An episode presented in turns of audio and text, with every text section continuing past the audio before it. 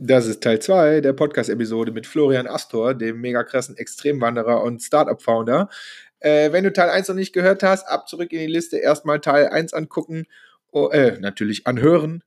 Und, äh, und ansonsten geht es hier einfach weiter. Ne? Unbedingt bis zum Ende anhören, weil äh, Florian haut am Ende seine Top Gross Hacks raus. Also viel Spaß. Weiter geht's. Okay, komm, lass uns einmal noch mal ganz kurz auf deine Wandergeschichte da äh, drauf hüpfen. Was ist denn, also du hast gesagt 9000 Kilometer, ne? Ja. Und also warum, das warum du das machen musstest, äh, haben wir verstanden. Also du musstest äh, ihr Lebensbreak aus dem Corporate raus und gucken, was machen wir Neues. So, was waren denn da die, was waren da die schlimmsten Geschichten und, und was war die größte Boah, ich finde, also mein Schwager hat, glaube ich, diesen Appalachian Trail gemacht. Ich glaube, du warst auf der anderen Seite. Der hat den Ja. auf der Auf der Ostküste. auf der Ostküste einmal von USA ganz oben nach ganz unten gemacht. Ein halbes Jahr, der ist auch zurückgekommen und sah aus wie eine Bohnenstange. ähm, der hat auch Geschichten erzählt. Was, was, was geht in einem da vor? Also wie schafft man das, jeden Tag sich wieder aufzuraffen und Mhm. weiterzulaufen? Ja, also ich meine, bei mir war das ja gar nicht so geplant. Ne? Ich wollte ja eigentlich nur einen Job wechseln und sechs Wochen Urlaub machen. Und das ist halt ein bisschen eskaliert, das Ganze. Ja. Und äh, irgendwann war dann halt, okay, ich, ich gehe jetzt äh, und äh, mache auch ein bisschen eine längere Pause. Und mein Plan war es eigentlich nur einmal von der Südspitze Neuseelands zur Nordspitze zu laufen. So 3000 Kilometer, aber ziemlich. Ja, Aber- habe ich gedacht, ich laufe mal nur 3000 Kilometer. Easy. Ja, das, das war schon, also es, sind, es waren schon auch mit fünf Monaten so geplant, viereinhalb bis Ja, fünf, ja, ne? weil okay. in Neuseeland auch die Trails teilweise sehr, sehr rough Mhm. sind und du dann auch Mhm, nicht mhm. mehr als einen halben Kilometer in der Stunde schaffst und so. Mhm.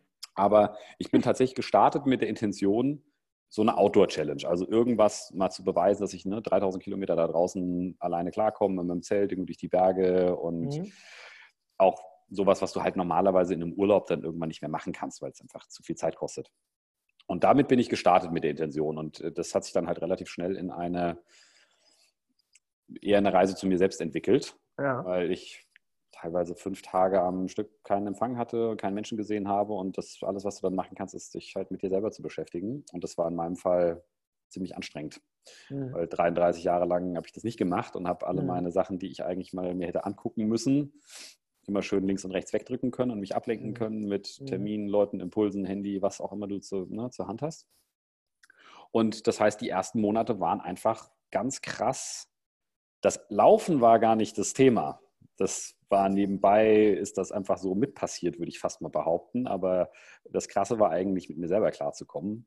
Und ich bin da, keine Ahnung, ich bin gestürzt, habe mir die Schulter ausgekugelt, bin in ein Wespennest gefallen, ich habe mir einen Knöchel gebrochen, ich habe also alles Mögliche da unterwegs erlebt. Äh, Aber also so lustigerweise, jetzt auch wo du das fragst, also die Frage, ge- gehe ich jetzt morgen weiter oder nicht, Mhm. die stand eigentlich nie im Raum. Also das Auch nicht ganz am Anfang?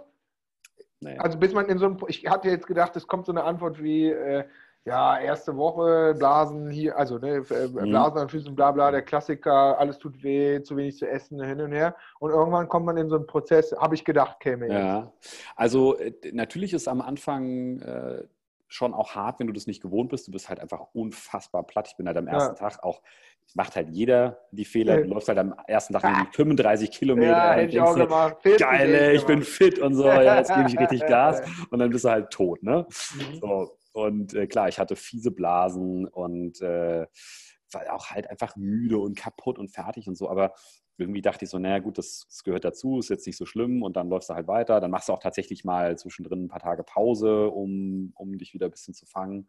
Und das ging dann einfach weiter. Und irgendwann, irgendwann kommst du tatsächlich in so einen Modus, wo das, also wo das gar, gar nicht die Frage ist. Ne? Also es gibt so einen schönen Hikerspruch auch, ähm, Walk, Eat, Sleep, Repeat.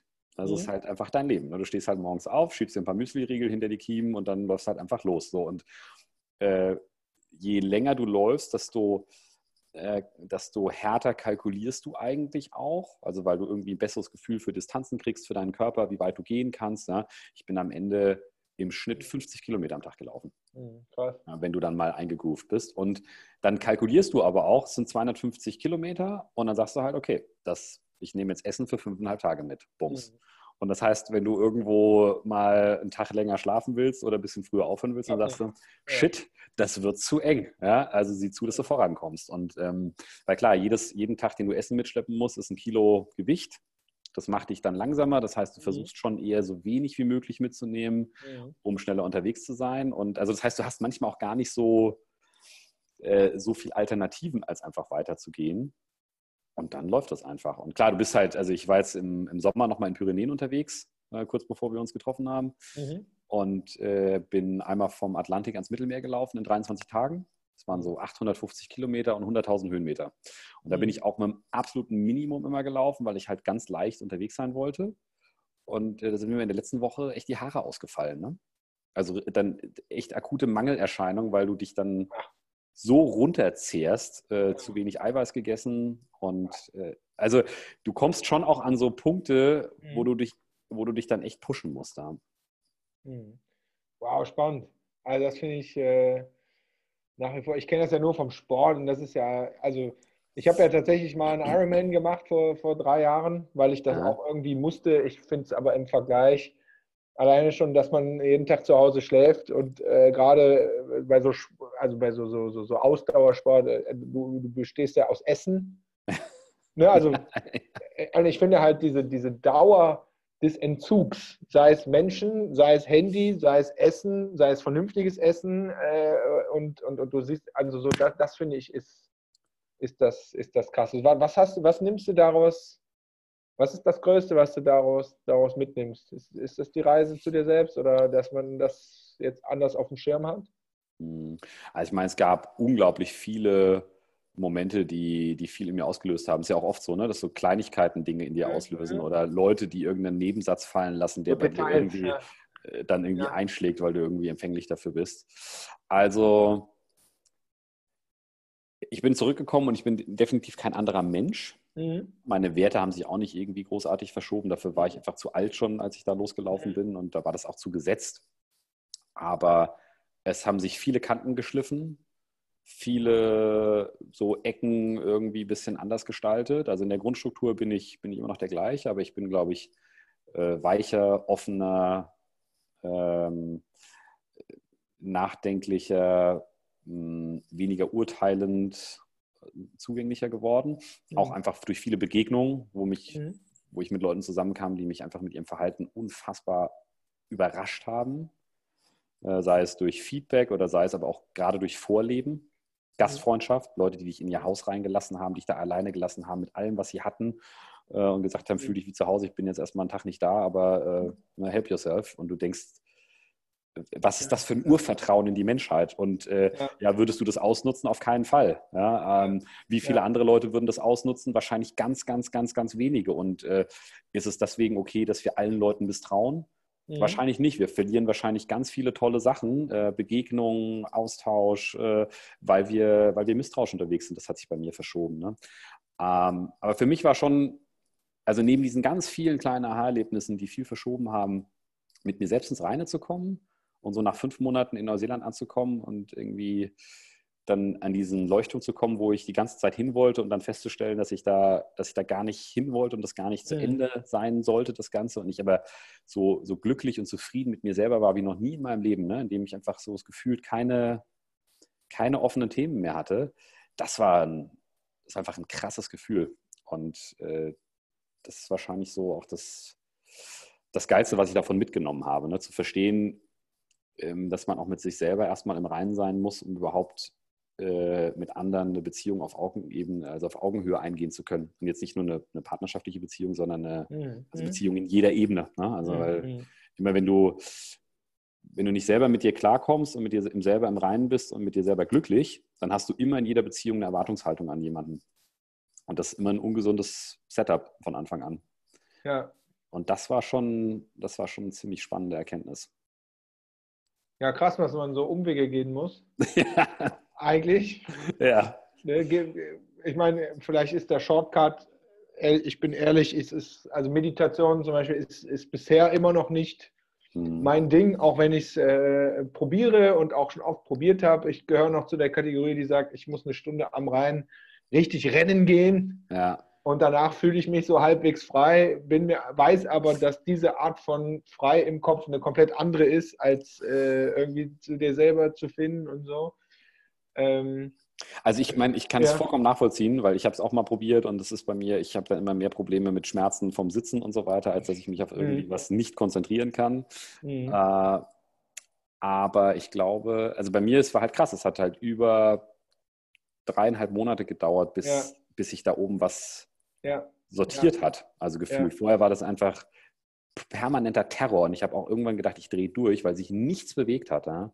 Mhm. Und wenn ich mir überlege, dass das dreieinhalb Monate nach 33 Jahren gedauert hat, um überhaupt mal da so ein, ne, so, eine, so, ein, so ein gewisses Vorankommen hinzubekommen, das ist natürlich schon krass. Und äh, wann hast du im, im Leben irgendwie dreieinhalb Monate, um dich mit dir selber zu beschäftigen? Das ist ganz, ganz selten. Das ist mal in Ausnahmesituationen, ne? wenn du vielleicht irgendwie keine Ahnung, krank ans Bett gefesselt bist ja, und nichts ja, zu tun ja. hast oder, oder, oder. Aber im normalen Alltag nehmen wir uns ja auch die Zeit nie. Ne? Wie viel Zeit nimmst du dir selber, ohne dass du oft mit deinem Handy rumspielst? 20, 30 Sekunden, ne? spätestens dann holst du die Kiste raus. Und das ist halt in der heutigen Zeit schon absolut tödlich.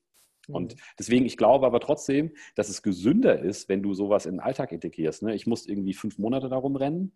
Wenn du das schaffst, sagen wir mal, jeden Tag mit mhm. zehn Minuten oder einer Viertelstunde Themen kontinuierlich mit dir selber irgendwo ähm, zu bereinigen, ist das der nachhaltigere Ansatz, weil jetzt lädst du dir jetzt wieder zehn Jahre Theater auf und dann musst du wieder ja, irgendwie. Musst du wieder gehen, ja. Musst du wieder gehen. Ist auch ein Konzept. Ja, ja. Vielleicht ist vielleicht auch mein Konzept. Ja. Äh, aber ich kann mir schon vorstellen, dass du, wenn du da regelmäßig drankommst und wenn du irgendeinen Modus findest, ist ja auch egal, was du machst. Ne? Ich habe jetzt über die Vorträge auch mit vielen Leuten darüber gesprochen, die gesagt haben, ich kann das verstehen, ich habe, äh, ich bin zum Beispiel Jäger. Mhm. Ich sitze oft eine ganze Nacht auf so einem Hochsitz und es passiert nichts. Mhm. Und da gibt es auch keine Ablenkung und da habe ich auch mhm. ziemlich viel Zeit. Und also hätte ich nie, mhm. also nie dran gedacht, dass also mhm. quasi Jäger sein auch so einen Aspekt mit sich bringt, ja. Ähm, oder Leute, die halt mit Hunden viel draußen sind oder so. Da gibt es schon Leute, die auch es schaffen, im Alltag Angeln. Angeln, ja? ja? Fällt, ja? Jetzt, wo du das ja, gerade sagst, ja. fällt mir das ein, dass, dass äh, mein Papa immer sagt, ja, ich gehe angeln und ich immer sage, ja, das ist doch langweilig. Aber eigentlich hat der da drei Stunden mhm. komplett, komplett Ruhe. Wahrscheinlich ziehen, ziehen die sich da zu zweit eine drei Kannen Bier rein oder so. das ist nochmal was anderes. Ja. Aber, äh, äh. Aber es gibt schon so Räume, die du dir im Alltag auch schaffen kannst. das ist eigentlich ganz spannend. Ja. Mhm. Ja, mega nice. Da könnten wir jetzt stundenlang weitermachen. Also ich, äh, ich für meinen Fall auch, weil ich finde, das ist auch bei mir so ein Punkt, wo ich sage, so, wo kriegen wir eigentlich diesen, also angefangen haben wir eben im ICE, ne? wo wir auch in die Richtung schon mhm. geredet haben, so ja, da hat man irgendwie, weil Fokus und anderthalb Stunden und die anderen sind egal und da findet man so den Punkt. Wir sind ja hier im Growth Hacking Podcast und ich habe immer so eine Standardfrage fürs Ende. Und hast du Hast du einen so einen Growth Hack? Ich meine, wahrscheinlich hast du ihn sogar schon gesagt. Einen so einen Growth Hack für diese Community, wo du sagst, so als das passiert ist, ist bei mir danach das passiert? So, zum Nachmachen? Mm, also, ja. ich würde fast in dem ganzen Entwicklungsprozess behaupten, es gab nicht den einen großen, ja. sondern es gab äh, ganz, ganz viele kleine. Und äh, die sind aber auch nur gekommen, weil ich ihnen Raum gegeben habe. Mhm. Also ich bin zurückgekommen und habe mir quasi eine, eine bewusste Ziellosigkeit verordnet. So habe ich das irgendwann mal für mich zusammengefasst. Ich habe halt gesagt, ich will bewusst nicht einem Ziel hinterher rennen, weil ich Angst habe, dass ich dann sofort wieder in so einen, in so einen mhm. Fokus, ne, in so einen Richtig, Tunnel komme. Ja. Mhm. Und habe gesagt, ganz bewusst rennst du nichts hinterher. Und du guckst halt, dass du auch nichts, also mir wurden dann Jobs angeboten, als ich zurückgekommen bin, habe ich gesagt, so, nein, wenn du, wenn du wieder in ein Angestelltenverhältnis gehst, dann committest du dich und dann ist das wieder zu. Sondern ich habe gesagt, ich bewusst mal Dinge wirken lassen, ausprobieren und gucken und gucken, welche Dinge sich entfalten. Mhm. Und mal zu gucken, welche Stärken da sich. Also, ne, ich habe halt Dinge gemacht und habe halt dann immer geguckt, okay, wo stecke ich freiwillig Energie rein? Mhm. Und da, wo ich freiwillig irgendwie nicht mehr Energie reinstecken wollte, warum auch immer, ne? weil es irgendwie das Setup nicht passte, die Leute, das Thema, wie auch immer, das habe ich einfach ausfäden lassen, habe mir immer wieder was Neues gesucht und geguckt, welche von diesen Dingen laufen einfach. Mhm. Und da ist halt automatisch auch Energie reingeflossen. Mhm. Und habe halt gesagt, ich verfolge lieber die Dinge, die einfach laufen, wo ich Bock habe, wo ich morgens sofort als erstes irgendwie was für mache, anstatt die Dinge zu machen, wo ich denke, boah, fuck ja, da müsstest du jetzt eigentlich mal anrufen. Und mhm. das hat ganz viel gebracht, die Dinge rauszukristallisieren, die ich jetzt am Ende auch behalten habe und die auch halt am meisten Spaß machen und am besten funktionieren. Mhm, nice. Ja, das ist vielleicht mein Growth Hack. Ja, ja finde ich cool. Da will ich gar nicht äh, äh, nichts mehr oben drauf setzen, weil finde ich, äh, find ich mega gut und auf jeden Fall für jeden was zu mitnehmen. Mein lieber Florian, ich möchte mich ganz herzlich bei dir bedanken. Eine super spannende Reise von Startup Growth aus dem Corporate raus hin zu, äh, wir wandern mal 9000 äh, Kilometer durch die Welt. Herzlichsten Dank und äh, ich bin sicher, wir werden uns auf irgendeiner Konferenz, auf irgendeiner Bühne oder sonst irgendwo werden wir beide uns wiedersehen. Achso, wo sollte man dir am besten folgen? Ähm, ich fast wo, vergessen. Ja, wo kann man mir folgen? Ja. Also man, äh, florianastor.de, äh, da ja. kann man irgendwie viel über mich rausfinden. Ansonsten, ja. äh, mein Blog heißt dowhatmakegood.de. Da gibt es auch eine lustige Geschichte zu, wo das herkommt. Aha, aha. Ähm, da gibt es viele Geschichten noch und Bilder. Ansonsten, wer Golf spielen will, besucht campo-golf.de. Ja, werdet mhm. unsere Fans, bucht Runden, das hilft uns. Mhm. Mhm. Ähm, ja, und ansonsten über alle Social Media Kanäle findet man mich cool. eigentlich mit meinem Namen. Und hey, vielen Dank für die Einladung. Äh, mega Bock gemacht, mit dir zu schnacken. Äh, äh, wir, wir machen nochmal irgendwie was, äh, je nachdem, wo wir uns treffen. Das werden wir tun. Und, und wenn es wieder nur ein Kölsch ist wie letztes Mal. ja, genau, auf jeden Fall. Vielleicht waren zwei. Okay. Ja, oder ich wollte gerade sagen, ja. Florian, ich danke dir, ich wünsche dir was. Alles klar, danke dir. Executor Ciao. Ciao.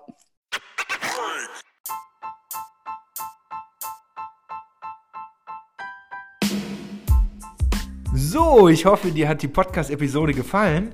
Und äh, du weißt ja, beim Growth Hacking ist das Umsetzen das Wichtigste. Das heißt, nimm dir eine Sache raus, die du jetzt gehört hast, versuch die auf dich und dein Business irgendwie zu transformieren, also umzubiegen und dann bring das so schnell es geht in die Umsetzung und denk dran, in sieben Tagen gucken, ob es funktioniert hat oder nicht, weil das ist ja der Growth Hacking Prozess. Und bevor du damit anfängst, wäre es mega cool, wenn du noch eine Bewertung hier lässt, ähm, weil ne, wir brauchen ja auch ein Feedback, ob das hier gut ist, was wir machen oder halt nicht. Also, bis zum nächsten Mal. Mach's gut. Executor Die. Tschüsschen.